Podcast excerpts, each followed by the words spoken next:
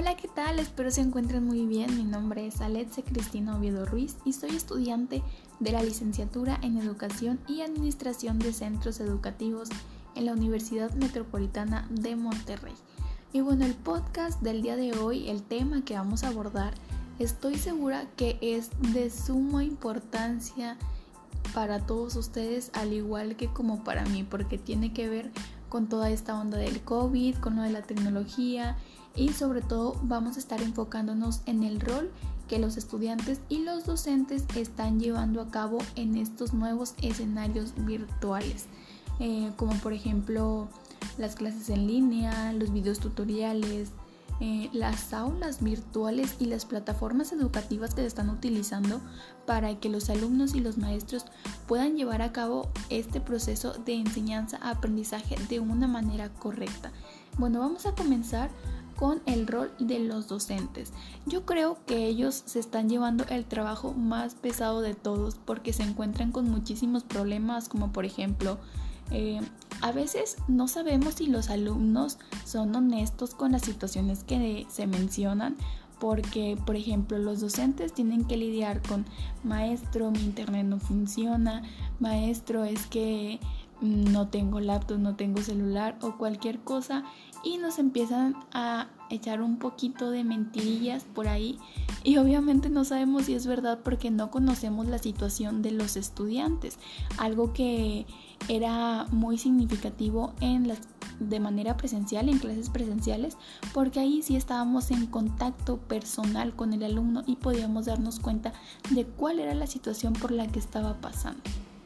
Aparte, los docentes tienen que planear, tienen que hacer los grupos en las plataformas educativas, como por ejemplo en Teams, en Zoom, crear un link, crear un código para que los alumnos puedan ingresar a las clases y sobre todo creo que estar pegado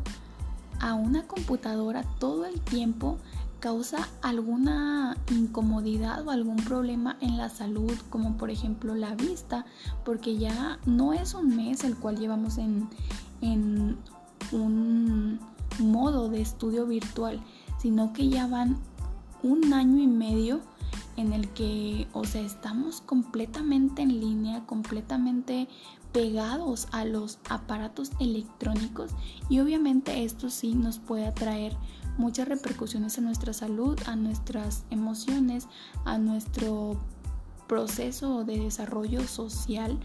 y bueno, creo que también esto también ha afectado a los estudiantes en cuestiones de salud y pues también hablando de otras cosas un poquito más enfocadas a lo que es la tarea.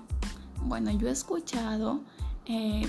por mis compañeros o por mi, hermano, mis primos, que los docentes eh, se están pasando con las tareas que están dejando porque no sé qué está pasando ahorita en este tiempo de COVID que los maestros están dejando un poquito más de tarea. No sé si sea porque pues es desde casa o,